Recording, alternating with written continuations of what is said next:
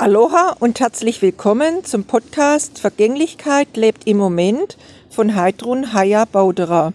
Episode 20 Makia Energie folgt der Aufmerksamkeit oder auch Fokus. Energie folgt der Aufmerksamkeit äh, ist so ein ganz wichtiger Satz und das ist eins der sieben Huna-Prinzipien, die ich ganz, ganz oft also so in Alltag integriere oder auch immer wieder mich selber beobachte, vor allem auch in schwierigere Situationen, wo ich eigentlich mit meiner Aufmerksamkeit bin. Bin ich mit meinem Fokus, mit meiner Aufmerksamkeit, mit meinen Gedanken oder auch mit meinen inneren Bilder bei dem, was ich eigentlich wünschenswerterweise haben möchte, oder bin ich in meine Befürchtungen drin, vielleicht auch in meine Ängste. Und da geht's halt auch wieder ganz viel um diese 100% Selbstverantwortung, dass mir das selber halt auch ganz viel mit beeinflusst, in welche Richtung wir unseres, unser Leben lenken oder auch unsere Befindlichkeit.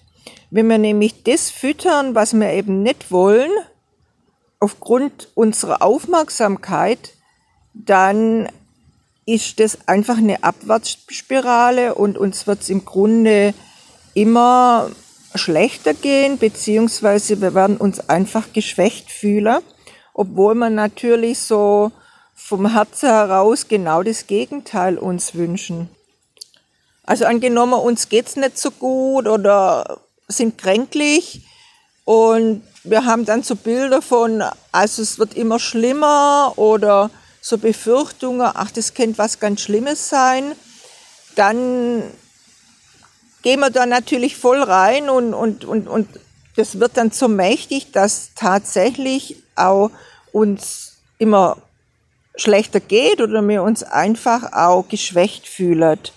Wogegen, wenn wir einfach auch so in so Heilungsbilder reingehen und einfach auch darauf vertraut, dass sich das wieder ausbalanciert, dann fühlen wir uns auch wesentlich kraftvoller und tragen einfach auch zu unserer Genesung somit bei.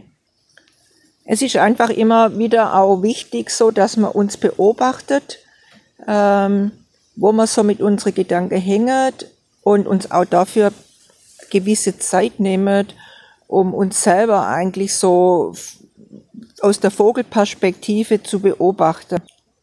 Denn es ist einfach auch eine Entscheidung, den Fokus zu verändern, aber dafür müssen wir eigentlich erstmal wahrnehmen, wo eigentlich unser Fokus hängt und dann die klare Entscheidung, dass wir den Fokus eventuell dann auch entsprechend anders ausrichten damit es uns einfach äh, wohlwollender geht, dass mit der Kraft in, in das Wohlbefinden reingeht.